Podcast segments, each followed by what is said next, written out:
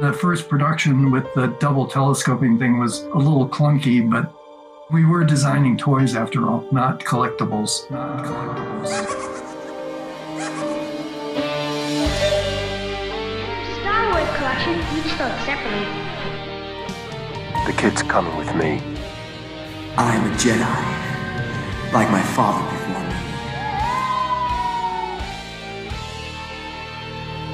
me. This is the way. Eres uno con la fuerza y la fuerza está contigo y nosotros somos tu podcast puertorriqueño de Star Wars en español. Bienvenidos nuevamente a Rock the Force. Mi nombre es Alfonso y nuevamente conmigo Lex Skywalker y hoy tenemos muchas noticias. Estaremos haciendo un programa de QA, preguntas y respuestas de los comentarios que ustedes nos han dado en nuestra página de Star Wars Puerto Rico. Lex, ¿cómo te encuentras hoy? Me encuentro súper bien. Un saludo a todos aquí desde una galaxia muy, muy lejana. Han estado pasando varias cositas que no hemos podido tocar. Eh, no sé si, re- si llegaste a escuchar lo que la controversia que hizo eh, Freddy Prince Jr. Nuevamente fue controversia con la temática de Star Wars. ¿Llegaste a escuchar algo de eso? ¿Llegaste a leer algo de eso?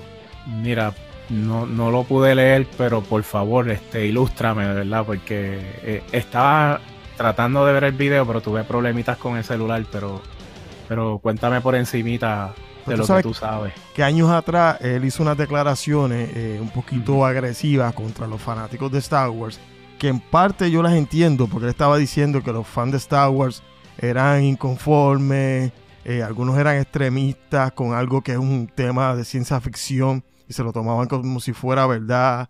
Y daban sus opiniones, daban sus teorías, se molestaban si George Lucas no lo hacía de la manera que ellos querían, cuando era un producto de George Lucas, etcétera, etcétera pero sus expresiones fueron un poquito agresivas y creo que hasta malo habló. Y eso pues causó como que una discordia en la comunidad hacia su persona y hacia su personaje.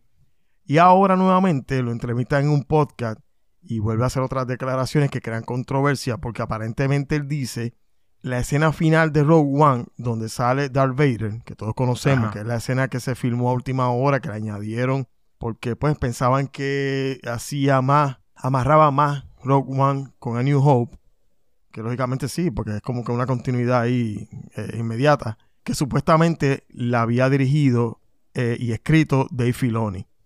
Que Dave Filoni fue el que escogió a la persona, porque yo había escogido una persona para que fuera Darth Vader, él cambió, hizo un recasting de la persona, él dijo que el uniforme de Darth Vader estaba mal, le faltaban ciertas luces, eh, él dirigió la escena supuestamente.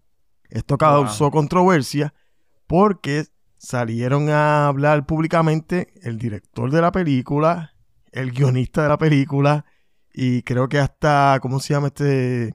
Tony Gilroy, desmintiendo lo que dijo Freddie Prince. Entonces eso vuelve a crear controversia nuevamente porque él diciéndolo en el podcast, yo lo estaba viendo. Yo estaba viendo la entrevista en vivo cuando la estaban realizando porque sigo ese podcast. Ahora mismo no recuerdo el nombre, pero estaba viendo el video cuando lo estaban entrevistando él. Cuando él sale con esas declaraciones, no pasaron yo creo que ni par de minutos que ya todos los portales estaban diciendo, ah, lo habían tomado como noticia. Ah, Freddie Prince Jr. lo dijo, esto fue así.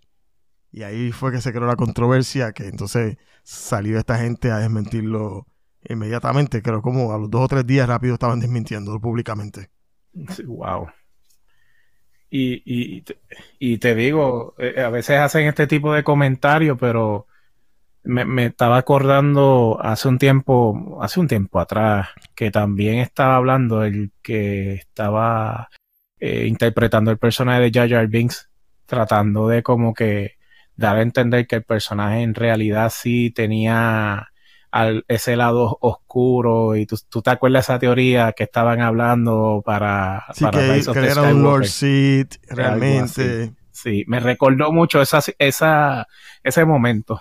Pero Freddie Prince tiene un cierto odio, yo diría que odio o rencor con la producción de Disney, porque él en ese podcast no se expresó muy bien de ellos. De hecho, él en otras entrevistas que ha hecho, él ha dicho que el salario era miserable, lo que le daban a ellos, y que él no quería ya estar siendo parte de la, de la producción.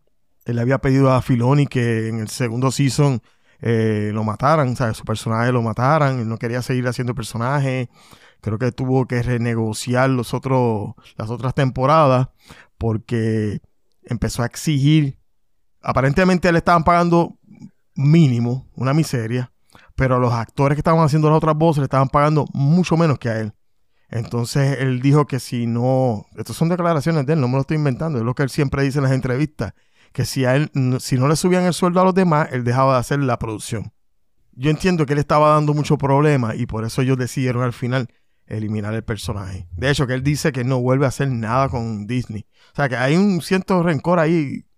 Y sí hizo una, un voice over para The Rise of Skywalker, em, que salen todos los Jedi hablándole a Rey al final de The Rise of Skywalker. Y él dice que solamente lo hizo porque Filoni personalmente lo llamó para que le hiciera el favor. Pero que si no hubiera sido así, él no lo hubiera realizado. No entiendo cuál es su, su, su odio contra el fandom o contra Disney o contra lo que sea, porque realmente el personaje de él es un personaje que a mucha gente le gustó. Claro, eh, a todos nos ha gustado ese personaje, bastante icónico en la serie, este, al igual que, que hizo el personaje de Ezra. Este, pero yo no sé Alfonso, pero yo me he dado cuenta que en pasados años hubieron muchas situaciones con diferentes actores y actrices, tanto de la, ¿verdad? Este, de las películas como quizás algunos de, de la serie live action o en este caso, ¿verdad? Que es animada, pues se ha dado eh, situaciones también, recuerda la situación que yo encuentro un poquito tonto en realidad, lo que pasó con eh, Gina Carano, recuerdas que, ella es la que hacía el personaje de Cara en, en Mandalorian. Y por unas expresiones que ella hizo en su cuenta, no sé si fue Twitter, eh, hizo unas expresiones, ¿verdad? Un poquito quizás fuera de lugar, pero peores cosas dicen las personas y yo como que vi que en ese caso Disney se tomó eh, quizás eh, las cosas un poquito a pecho. Yo, yo lo veo 50-50. Yo lo veo 50-50 porque las declaraciones de ella no eran tan agresivas, pero yo como jefe, si yo tengo un empleado, que yo te estoy diciendo, mmm, guárdate las opiniones de, este, de esto específico, porque eran temas políticos. Entonces, lo que es la política y la religión, yo creo que afecta el mundo del entretenimiento cuando el mundo del entretenimiento tiene que ser más neutral.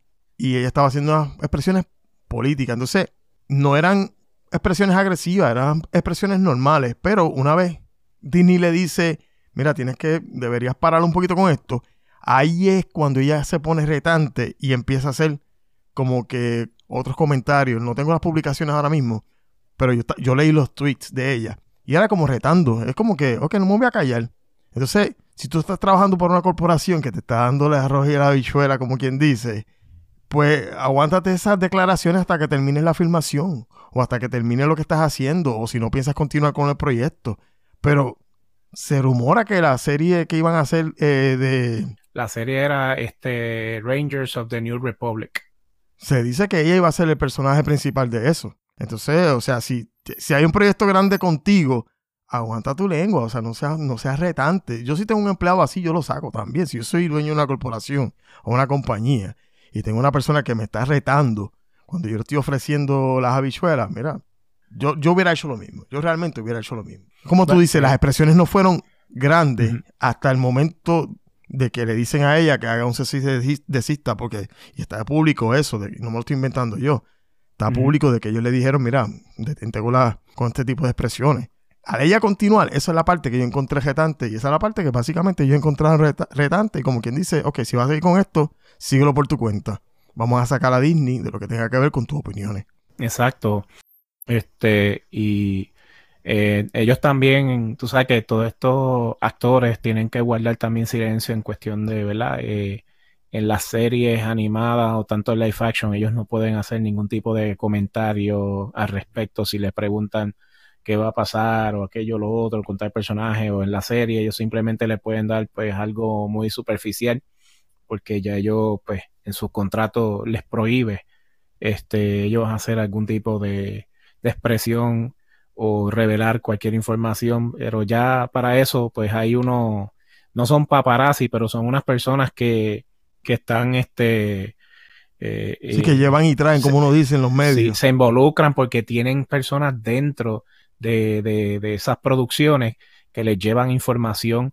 Este, hay un sinnúmero de páginas y que se dedican a esto, mano, pero eh, Pero en el caso de Freddy, yo realmente no entiendo. O sea, eh, eh, eh, no, las expresiones van directamente de él, porque yo he visto las entrevistas de él. Esc- Escucho su podcast también, escucho su podcast de lucha libre, escuchaba el otro podcast que tenía también, que era de cultura popular. Tiene otro, otro proyecto ahora nuevo. Y siempre he escuchado sus expresiones directamente de su boca. Y su, su incomodidad o lo que se pueda llamar contra Disney es, es bien obvia. O sea, es bien. La expresa de manera como quien dice: "Mm, No me llamen, no me busquen, no quiero saber de ustedes. Terminé con ustedes. Entonces él dice: Y para los fanáticos que siguen insistiendo que Kanan va a volver a salir, ya murió, ya se acabó el personaje, ya se acabó. Por, él dijo: Por lo menos por mi parte, yo no vuelvo a ser.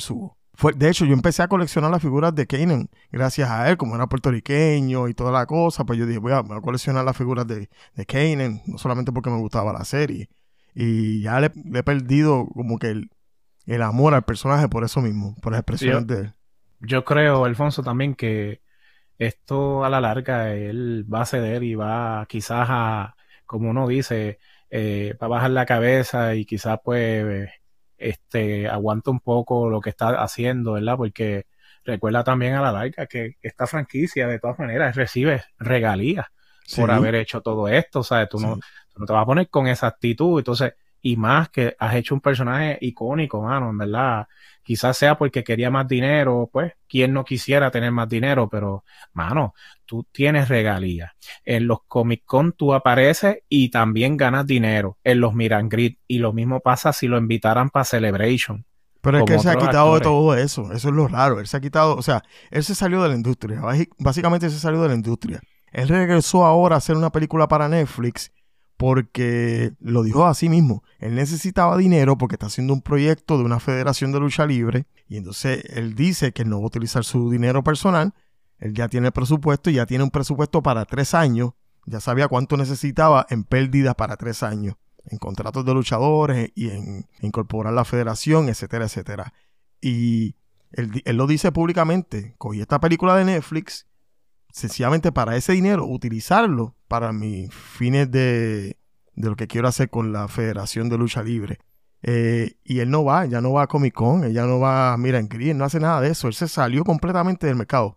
De hecho, su esposa apenas empezó ahora nuevamente a hacer películas que todos sabemos que era la que sea el personaje de Buffy de Vampire Slayer. Pues ahora fue que ella también comenzó a hacer películas porque él dice que ya sus niños están grandes. Entonces, pues por eso es que ahora ellos se están envolviendo en uno que otro proyecto. Pero ellos no necesitan el dinero porque igual ella coge eh, regalías por la serie de Buffy y por la serie de Angel. Él coge regalías por todos los streaming. Me imagino que eso se habrá negociado también, los streaming de Disney Plus de, de, de la serie, la mercancía, etcétera, etcétera. Pero sí, de hecho, él se salió de todo eso. Es como si ahora mismo, mira, el, actor este que hace las voces de los, de los clones, D. Bradley Baker, él hace la voz de todos los clones. Es como si él se pusiera, se pusiera a hacer expresiones de, de Disney cuando le están dando tantos proyectos. Él está con esa gente de Clone Wars, o sea, 15 años o 10 años. ¿Cuándo fue que salió la primera película de Clone Wars? Como hace una década ya. Algo así. Y él es el que ha hecho las voces todo el tiempo. O sea, es, es un, po- un poquito irónico. Pero hablando de, de Bad Batch, ¿cómo estás con la serie? ¿La estás viendo? ¿Estás al día?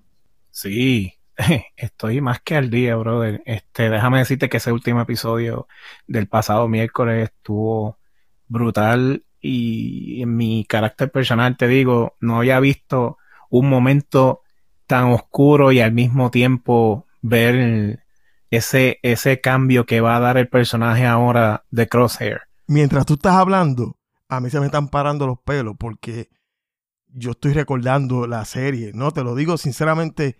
Mira, algo tan, un detalle tan pequeñito como ver sangre en el episodio, cuando ellos están siguiendo el rastro de sangre por la nieve. Yo dije, espérate, eso es la primera vez que yo veo eso en una serie animada, de cualquier índole.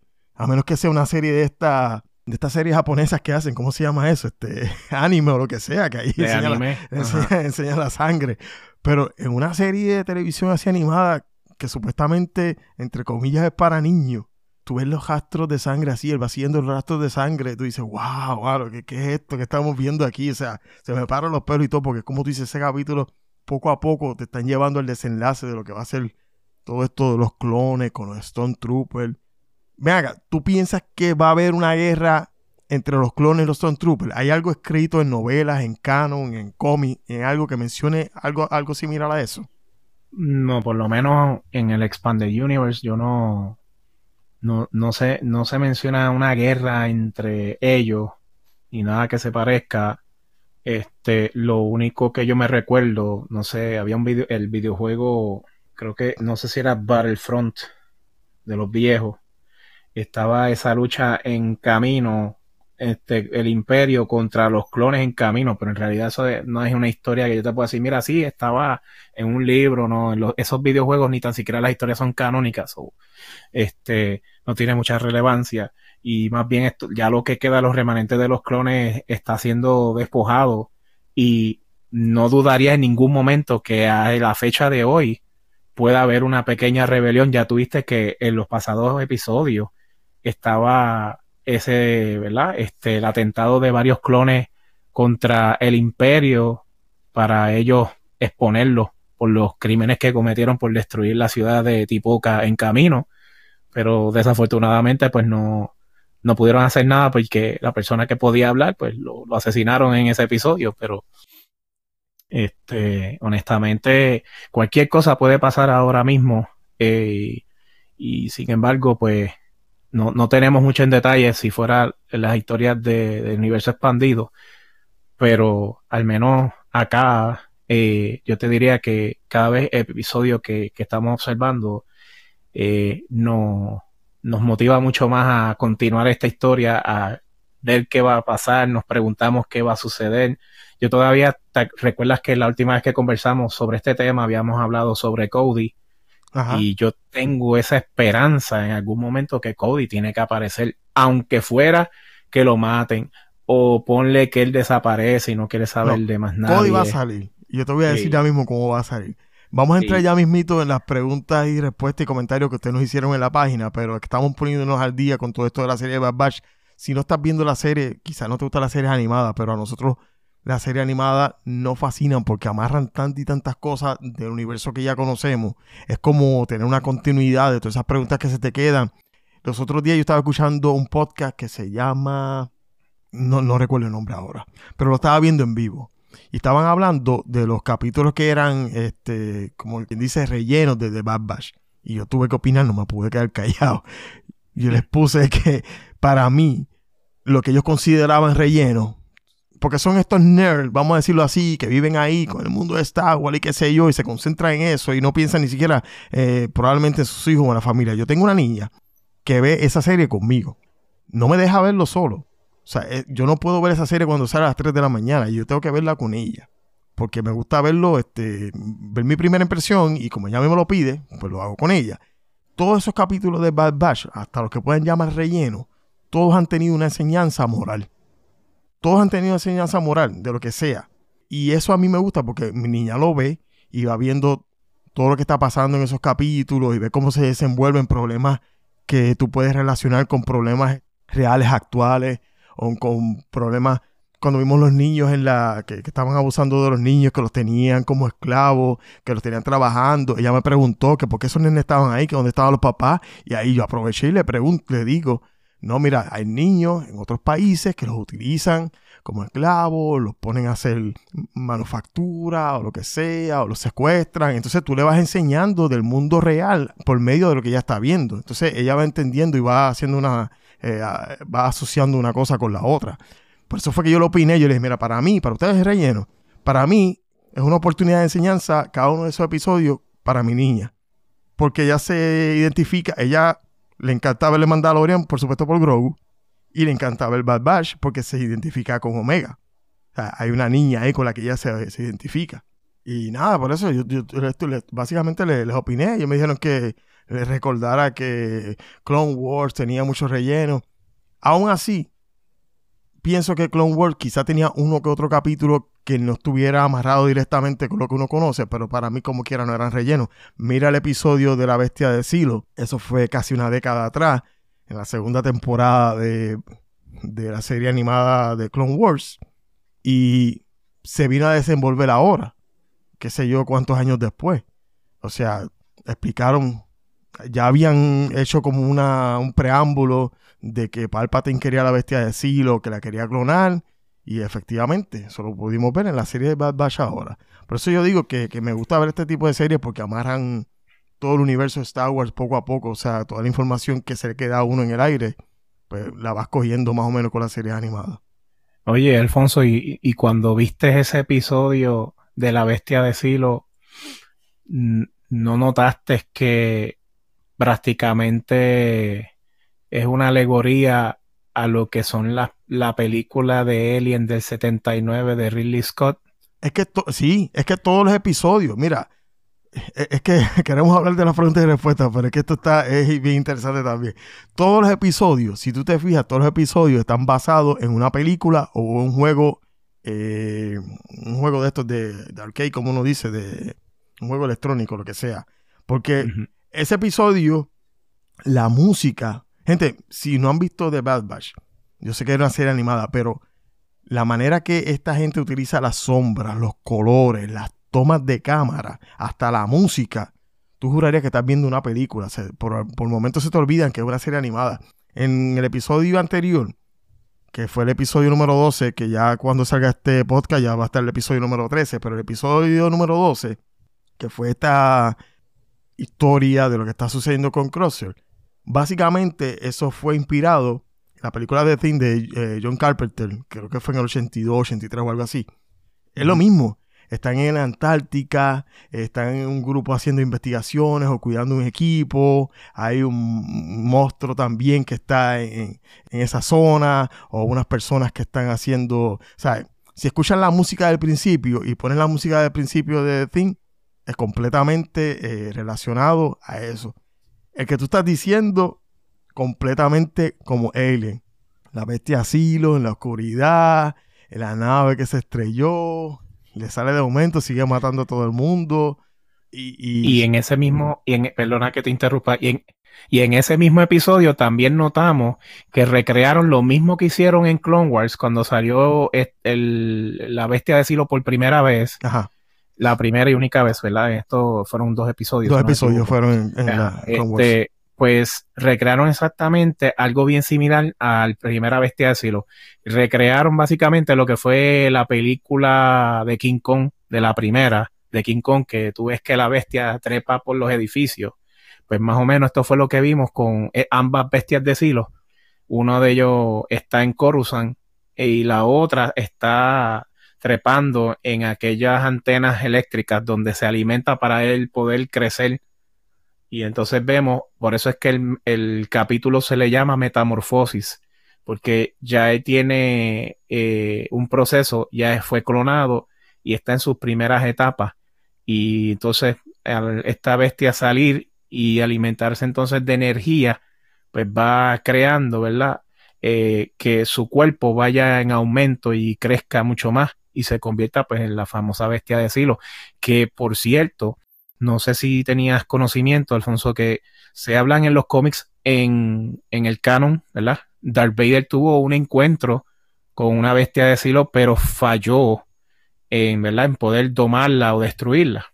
Y eso fue un cuento que se le contó prácticamente muchos años después a su nieto, a Ben Solo, que en ese momento, ya siendo Kylo Ren, en los cómics de Kylo Ren, muestran que él se enfrenta a una bestia de Silo, pero él le tiró con una nave y dijo, no, no, no, yo lo voy a derrotar de otra manera. ¿Y qué hizo? Él se dejó que la bestia se lo comiera y él por dentro lo destruyó porque por dentro la bestia es vulnerable, aunque en su parte de afuera tiene sus escamas eh, sólidas que ni tan siquiera un sable de luz lo puede penetrar, pero son Que por eso es que aparentemente por eso era que Palpatine lo quería clonar por los poderes que tiene de, de armadura. Eh, hay una teoría con eso también, pero el, el guionista de la serie de Clone Wars, uno de los guionistas y uno de los que eh, también era, eh, si no me equivoco, dibujaba también.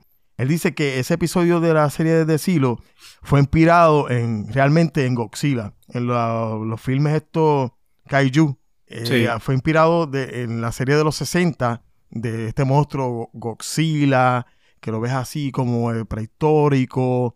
Eh, se dice también muchas teorías de que eso está, es antes de la vieja república, que salió de esos monstruos. Hay una teoría de que supuestamente la razón por la que en Clone Wars Palpatine quería clonar la, la bestia era porque tú sabes, bueno, nos estamos yendo en un rabbit hole bien, bien, bien fuera del tema, pero tú sabes que él trató de clonar su cuerpo haciendo a Snoke, al líder supremo Snoke. Pero se dice que la, todos esos intentos que él hizo de Snoke, que los vemos creo que fue, no sé si fue en la serie, ¿en qué serie fue que vimos a Snoke en los tubos metidos así los cuerpos? Fue en Rise of Skywalker. Y en Kenobi. Eh, bueno, en Kenobi lo que vimos fueron los cuerpos ya muertos de, de Jedi y, otras personas que no, en realidad, pues desconocemos, todavía no tenemos una idea, a menos que hagan un libro. Pues se dice que el- la razón por la que el líder Snoke estaba todo deforme es porque él no lograba hacer un clon que pudiera aguantar los poderes del Force Lightning de Palpatine. Y por eso era que sucedía eso. Entonces se dice que él quería clonar a la, a la, a la bestia de Silo, aunque tuviera él que clonar su cuerpo, su esencia, dentro de una bestia de Silo, que era lo único que podía aguantar el poder del Force Lightning que él tiene. Porque con eso mismo es que se alimenta, con, con el poder de la energía. O sea, que si se alimenta con eso, también puede aguantar su poder. O sea, es una teoría de estas medias raras, por eso era que se quería también este, apoderar del cuerpo del rey. A él no le importaba dónde se fuera a meter su esencia, siempre y cuando pudiera continuar vivo y pudiera continuar con su poder. Pero esas son otras teorías que he escuchado que, que han dicho también otras personas que están metidas en todo este mundo de Star Wars como nosotros.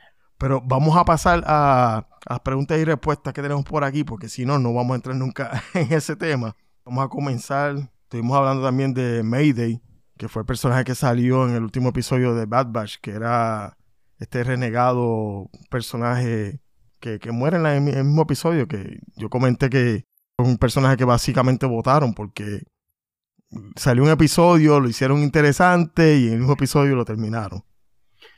Eh, más bien fue un personaje que sí quizás eh, visualmente llamó la atención y en la forma, ¿verdad?, en que el personaje se envuelve, quizás es porque, como bien, ¿verdad?, este, yo le estaba comentando aquí, ¿verdad?, a una de las personas en el, en las preguntas y respuestas, este, yo le contesté que, pues, que yo estoy totalmente de acuerdo, que sí, que es un personaje muy interesante y pudieron quizás darle una oportunidad de desarrollar un poquito más, pero es más bien pues como muchos de los clones que ya conocemos bien popularmente, pues eh, esto, ¿verdad? Eh, es algo como, no sé si llamar algo repetitivo, pero, pero mira, mi contestación fue que yo en realidad sí estoy de acuerdo, pero la visión es mostrar el final de una era y con ella todos los involucrados y esto incluye pues a los clones porque fueron diseñados para combate en un tiempo que fue determinado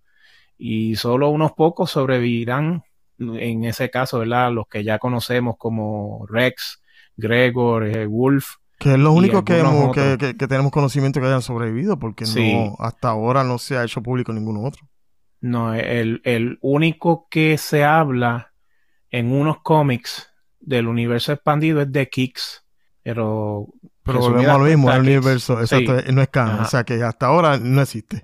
Sí, eh, el único así que se habló fue de Kix, pero pues, Pero yo lo- sí, aquí hizo el comentario fue eh, Edwin, Edwin Canito Edwin, López, que sí, él dice que el personaje realmente valía la pena eh, seguir viéndolo en la serie y está de acuerdo contigo que, que no es un personaje que vayan a, a mercadear porque básicamente ya lo, ya lo eliminaron de la serie. A mí me gustaba el personaje cuando lo vi por, por la esencia de él. Era un personaje retante, era un clon que definitivamente ya no estaba de acuerdo con el imperio y era un clon que ya definitivamente pensaba por sí mismo. Sea, era un poquito eh, arrogante y también me recordaba también al clon a Corrupt, que era que Ah, en la serie de, de Clone Wars, porque era un poquito arrogante y era como que usaba el sarcasmo. Y, o sea, era, era un clon bastante interesante, pero pues ya tenemos a Rex, ya tenemos a, a- a Hunter, ya tenemos a Cody, que tienen más o menos unas personalidades similares. Hubiera sido un poquito difícil incorporarlo ahí, pero no solamente incorporarlo, sino después explicar dónde estaba en The Rise of Skywalker, dónde estaba eh, Mayday y cosas así. Yo creo que ellos prefirieron, mira, vamos a eliminarlo ya porque para que no se quede en duda. Exacto, y, y inclusive, pues, este personaje, pues, es como tú dices, quizás el hecho era porque él solicitó asistencia del imperio para ellos poder, este, poder proteger esa, esas cajas que ellos estaban vigilando en esa base y ellos prácticamente fueron abandonados a su suerte y todo su, ¿verdad? Su, su eh, unidad de combate, pues fueron casi todos, bueno, fueron Eh, todos todo neutralizados. sí. Y, y él solicitaba ayuda y el imperio hizo caso omiso hasta que entonces él, eh, enfrentando junto con Crosshair a la amenaza que los estaba eliminando a todos ellos en su base, se dio cuenta que ellos todo lo que estaban vigilando eran los armamentos y armaduras de los eh, Stormtroopers. Sí. Y eso fue lo que causó indignación.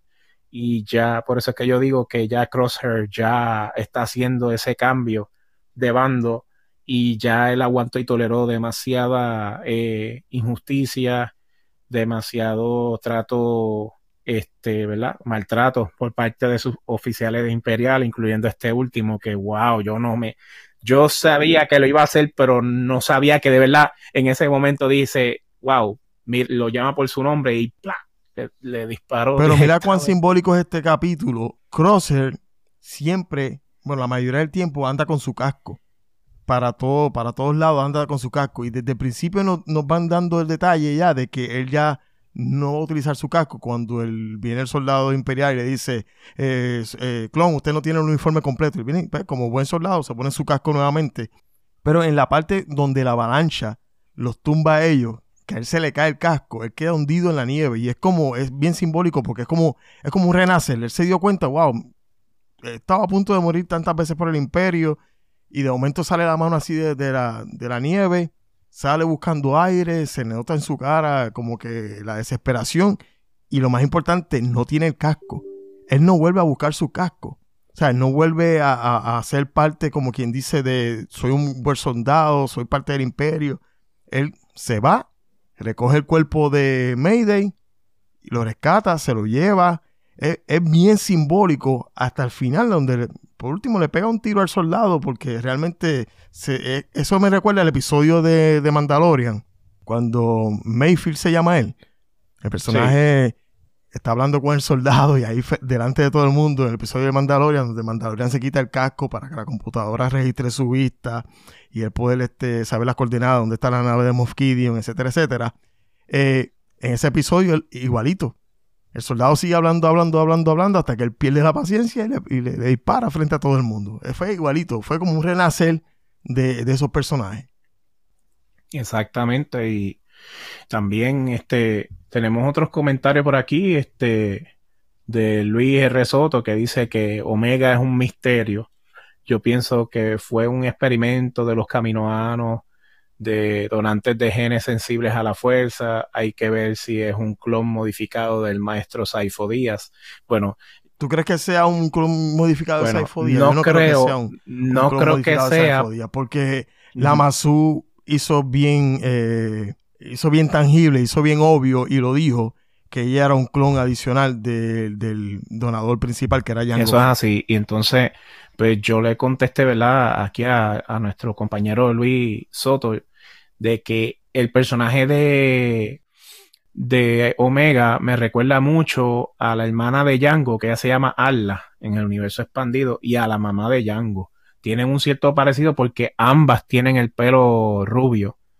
Eh, yo le, yo le compartí una foto que yo tengo y se lo mostré de los personajes de la novela que yo tengo gráfica de Jango Fett y entonces la Ajá. foto de Omega y tenemos que también recordar que ella al no ser un clon alterado que ella es lo que es viene siendo el, el fin de, de este experimento porque el primero fue Alpha y todos sabemos que Alpha se- es Boba Fett Boba Fett. y Yo, siento que esto es Ujú. simbólico también. O sea, el, el- el que a ella le hayan puesto Omega es como el fin. Yo creo que el arco de ella no va a terminar en esta season, pero yo creo que el arco de todos estos clones va a terminar en la serie de Bad Batch. No va a salir más adelante de lo que pudiéramos ver en futuras series de televisión. Y, y no creo así. que ella sea sensitiva a la fuerza. Y te voy a explicar. ¿Tú te recuerdas el episodio donde ella comparte con Gunji? Pues, Sí, que ella está tratando de, de imitar lo que hace Gongi y ella dice que no le funciona, que no le y, sale. es, y es que Sí. esa conexión del el sensitivo a la fuerza es muy distinto. Sí, todos los seres vivientes, como dicen los Jedi, todos tienen midichlorian, pero viven, ¿verdad? En, y, o residen dentro de alguna, ¿verdad? De todo el ser viviente, pero hay unos que, pues, no, no responden de la misma forma o especies o seres humanos o otras especies alienígenas no, no responden de la misma manera o quizás pues sus midichlorians no son altamente o ¿cómo se dice? Eh, no, no son lo suficiente para ellos poder tener alguna sensibilidad o, o algunos poderes que es lo que ejercen, ¿verdad? Todos estos seres.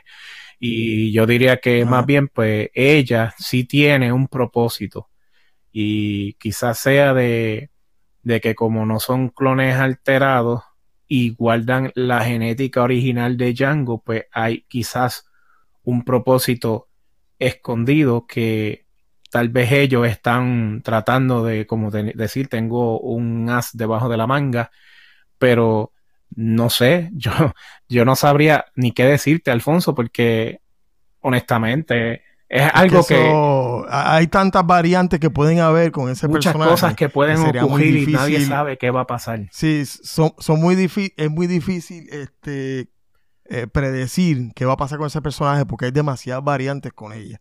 Eh, aquí tenemos también a Raquel Rodríguez que nos dice que, ah, ya aquí hablando del Mandalorian, creo que Bo-Katan va a morir y eso será lo que unificará a los Mandalorians. Solo queda saber cuál será el enemigo común en todas estas facciones. Eh, yo creo que Bo-Katan va a morir al final haciendo un sacrificio como hacen casi todos estos personajes, haciendo un tipo de sacrificio, eh, básicamente así como uniendo a los Mandalorian. No sé si ella como líder, porque ya vemos que Din Djarin ya básicamente está empezando a aceptar que él, es el líder o el portavoz de los Mandalorianos. Básicamente es el único que, que cree en el credo mandaloriano, aparte de, de pero él es el que realmente está haciendo algo adicional a lo que está haciendo de Almorer. Eh, y ya vimos cómo ella utilizó el sable, el Dark Saber, en, la, en el episodio pasado, sin ningún problema. O sea, una habilidad como si fuera un Jedi espectacular, utilizando su escudo, utilizando el Dark Saber. Yo pienso que va a llegar un momento donde ella se va a reivindicar por lo que sucedió, que básicamente que por culpa de ella fue la destrucción de Mandalore, la destrucción final.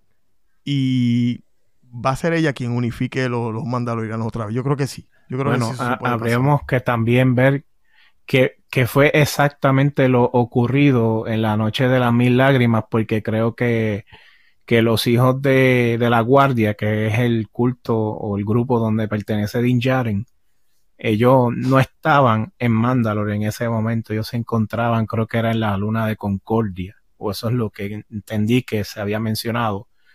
Y, y obviamente pues Bocatán le recriminó ¿dónde estabas tú cuando ocurrió todo esto? Porque ustedes fueron los que prácticamente eh, separaron todo, todo. Sí, y que si ves la serie de Clone Wars, Sí. fueron ellos. O sea, ellos se, eh, se hicieron hasta cómplices hasta de Darth Maul, ¿no? Fueron ellos los. los- Sí, lo que pasa Watch. es que acuérdate que en Clone Wars, una vez este Previsla pierde en combate contra Maul, pues ya Maul se convierte en el nuevo Mandalor, pues Pero entendemos antes de, que antes de eso ya Previsla había traicionado lo que es el, el culto de los mandalorianos. O sea, ya Previsla, lo- Previsla era el, el, el, el- el dirigente o el líder de los Death Pues Watch, mira, ¿no? sí, lo que pasa es, yo diría que es que él quería mantener la cultura guerrera de la armadura y todo esto se dio en un entorno en lo que fue en contra de un gobierno que se supone que era totalmente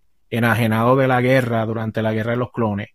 Más es un gobierno que Satin es pacifista y ella no está de acuerdo en tener que involucrarse en, en situaciones hostiles ni crear guerras y conflictos entre mandalorianos y este esta nueva orden mandaloriana bajo la tutela de ella pues era más bien un mandalor pacifista no se regían por las culturas de los antiguos mandalorianos que utilizaban este sus armaduras y eran guerreros honorables y cada uno tenía y ha mantenido sus casas. Eso fue lo que quiso Previsla todo este tiempo mantenerlo, quizás bajo una forma, un régimen un poco más eh, mercenario, violento. ¿Por qué? Sí, porque yo lo que entiendo ellos- es que eh, ella está resentida. O sea, ella Sí. está resentida porque básicamente tenía, el poder en sus manos y lo perdió. sí, Que lógicamente vamos a ver cómo perdió esa, ese, ese Darksaber de manos de, de Moff Gideon. Hay tantas cosas, hay tanto material que estamos por ver. Aquí, Walter, Walter, me vas a tener que perdonar. Walter Vargas, me vas a tener que perdonar porque no entendí tu comentario. Walter pone que Season 3, capítulo 2, Bocatán Christ. Lo que tengo que decir. No sé qué quiso decir con eso. Pues sabemos que Bocatán salió en el episodio 2, pero ¿qué quisiste decir con eso? Realmente no lo entiendo.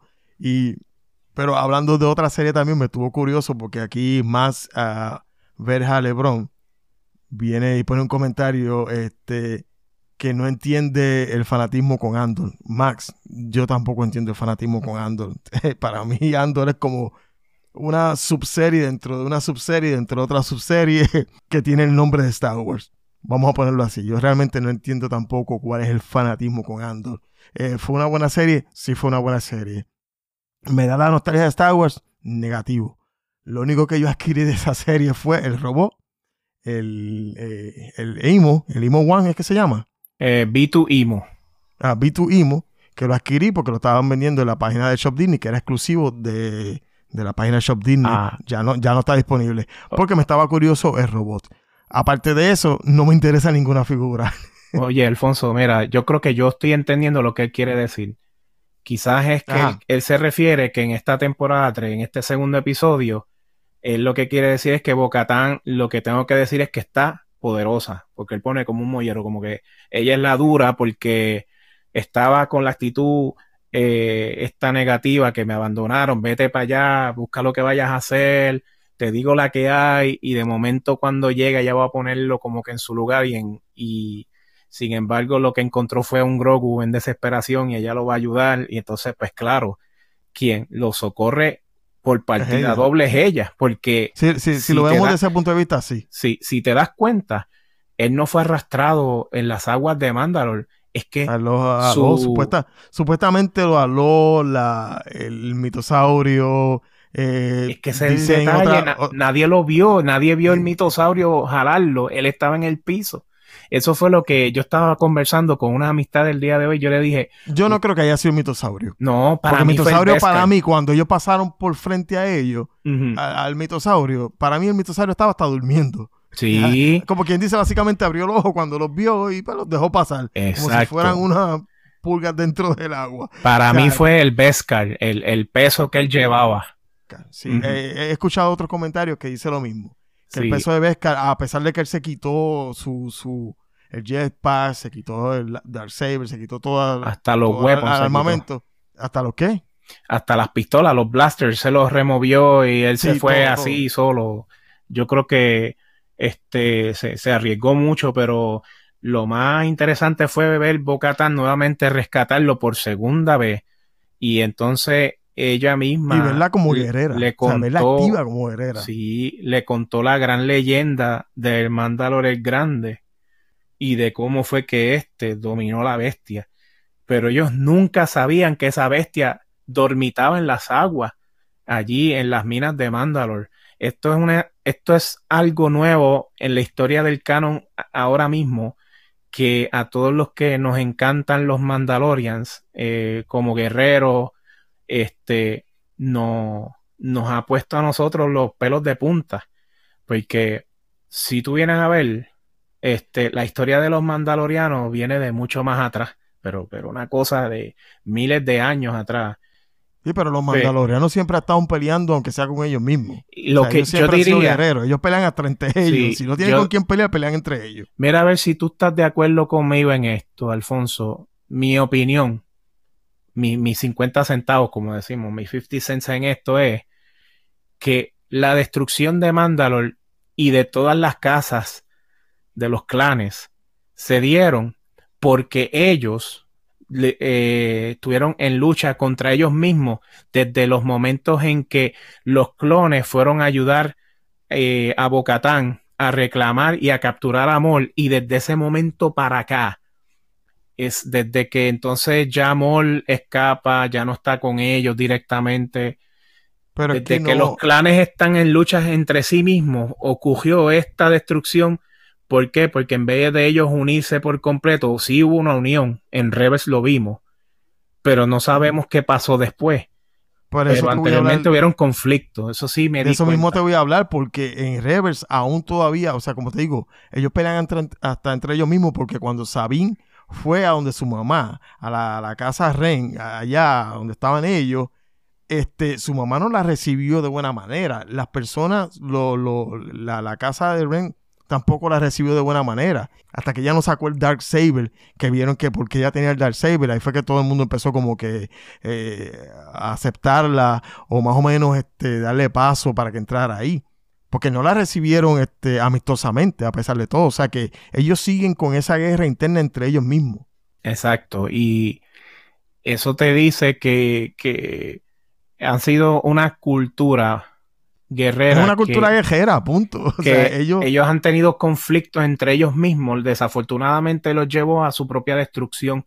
Porque si tú más bien recuerdas en aquellos episodios en donde este le comenta o le, le, le dice a Ezra este, mi planeta una vez tuvo eh, océanos y era verde, o sea que había vegetación antes sí, de que también Din Djarin se lo dice a Grogu.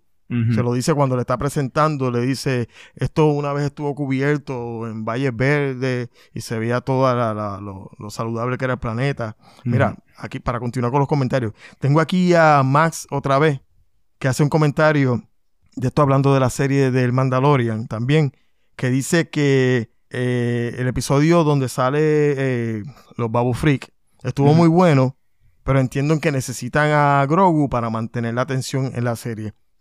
Sí. Eh, Grogu no es necesario en la serie. Desde mi punto de vista, no es necesario. Por todo lo que tú estás diciendo. De la manera que están desenvolviendo el personaje del Mandalorian y todo lo que tiene que ver con Mandalore y todo lo que tiene con lore de, de esa religión. Para mí, Grogu no es necesario.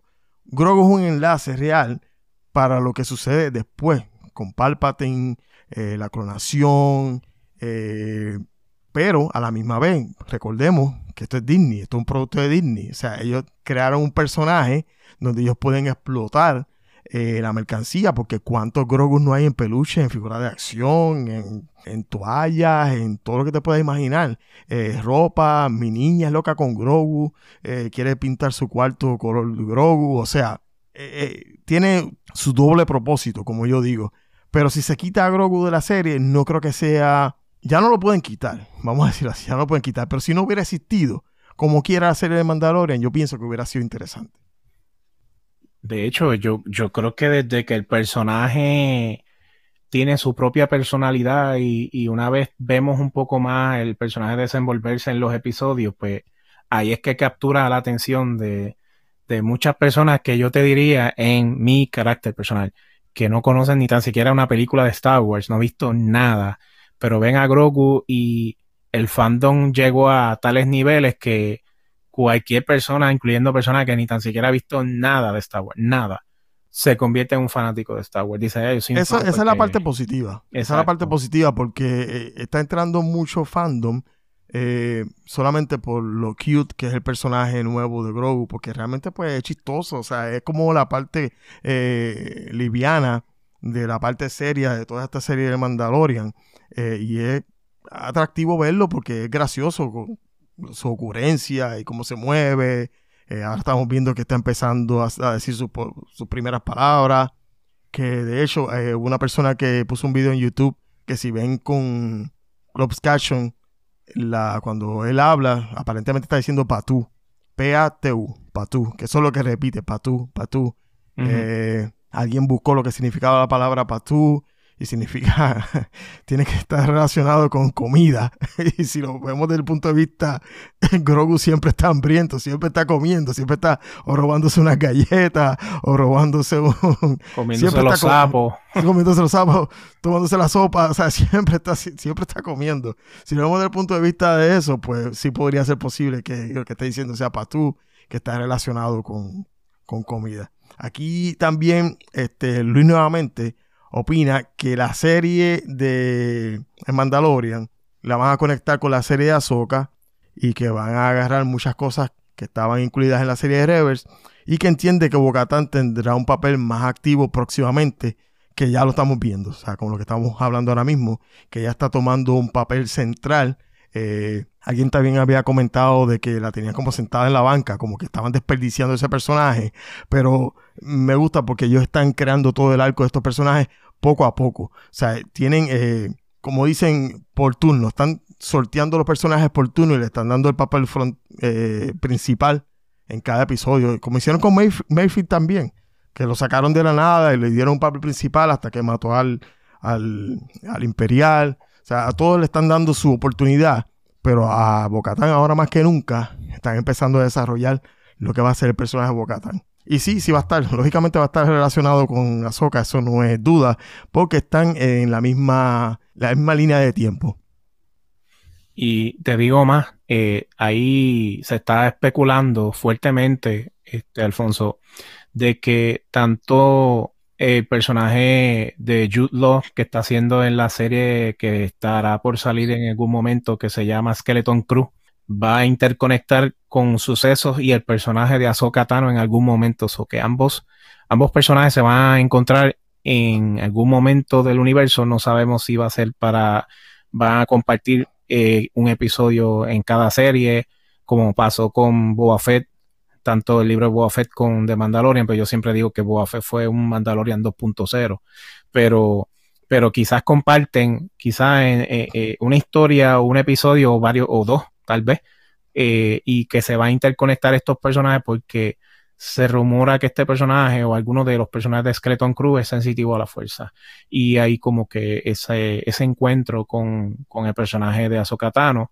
Pero no Y- habían comentado que todos los niños que se perdían, que van a estar involucrados en esa serie, que van a ser al estilo este, Stranger Things, pero en Sí, Star Wars. exacto. No se, no exacto. se había dicho que todos esos niños eran eh, sensitivos a la fuerza. Pues No se había comentado eso. Se equivoco, comentado, imaginé, pero ahora mismo, tú sabes lo que habríamos que esperar para ahora en el mes que viene en Celebration. Van a, estoy seguro que ya van a estar dando algún teaser trailer. trailer. Sí. Puede ser que comenten o, o me muestren fotos como ellos han hecho el año pasado. Este, y, y se va a hablar mucho del, quizás ahora, de, de las series que están por venir este año, que la de Ahsoka, si no me equivoco, va a ser para alrededor de agosto o septiembre, por ahí.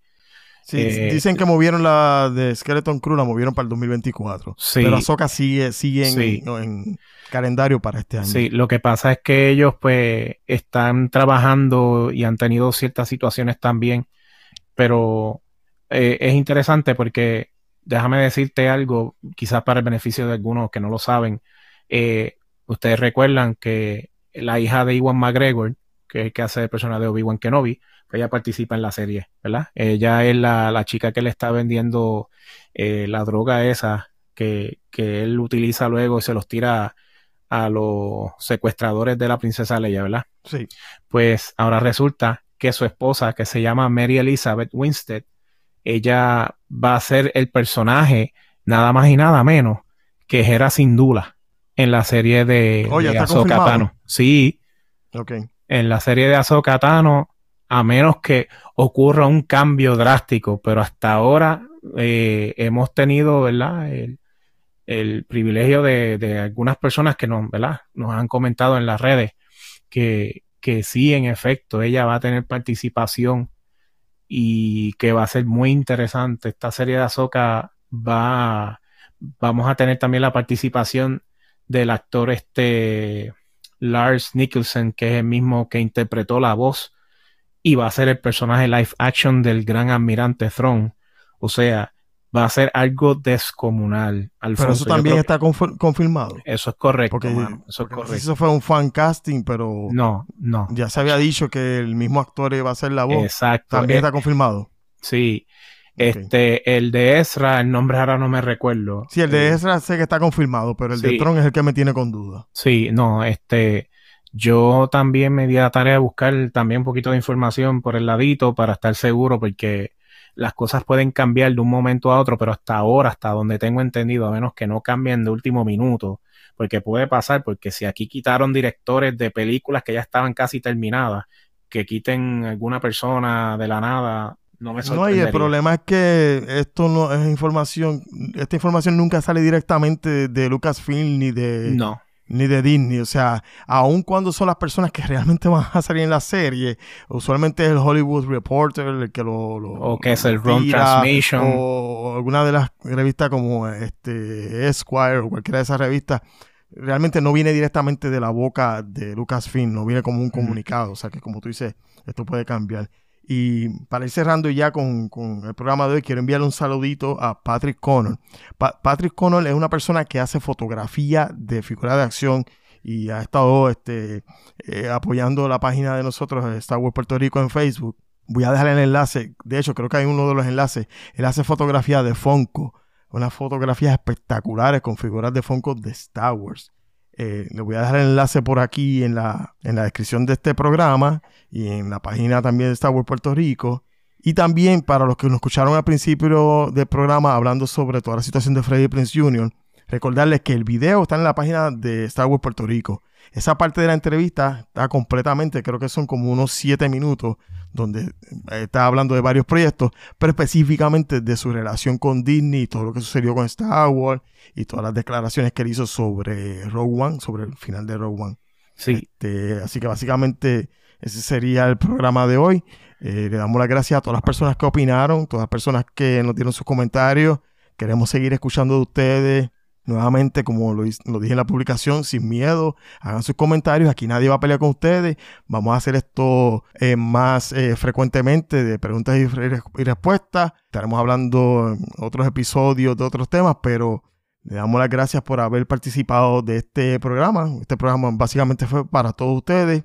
Eh, Alexis, si tienes algo más que añadir antes de irnos. Ah, sí, eh, quiero compartirles rápido. Este, me acaba de llegar el libro eh, Star Wars Battle Scars o Cicatrices de Guerra. Oh, sí, me lo habías comentado. Sí. Perdóname, que me había olvidado Sí. por completo de eso. Este libro es escrito por Sam Max y pues para darles como un pequeño trasfondito o lo que le llaman un pequeño sinopsis del libro, este libro es prácticamente los cinco años después del primer juego de Jedi Fallen Order Fallen Order.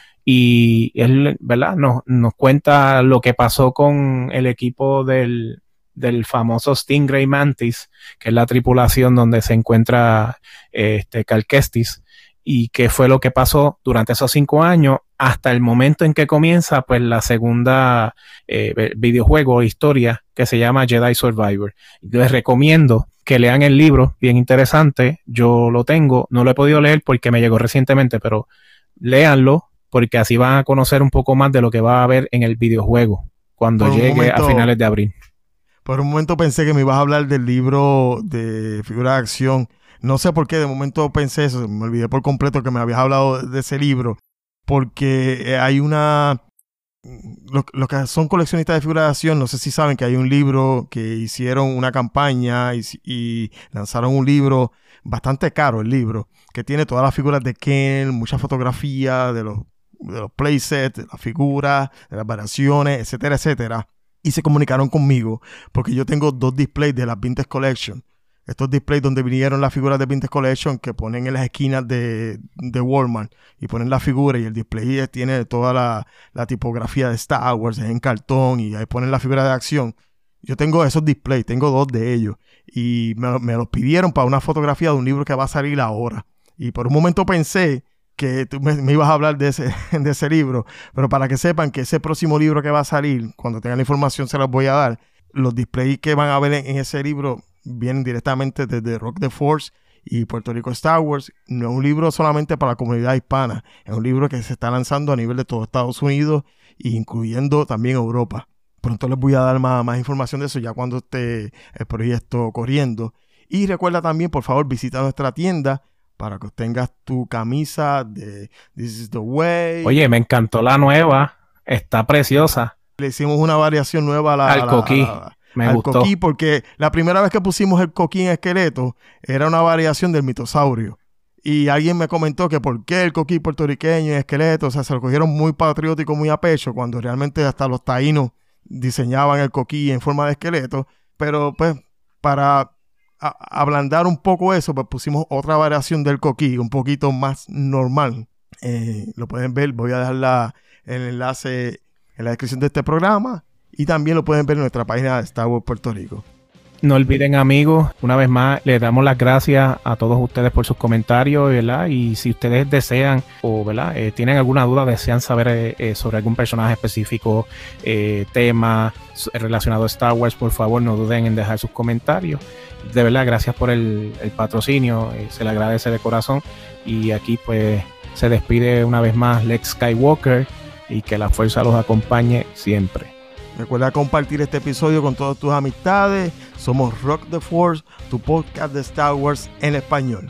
Hasta la próxima, mi gente. This is the way.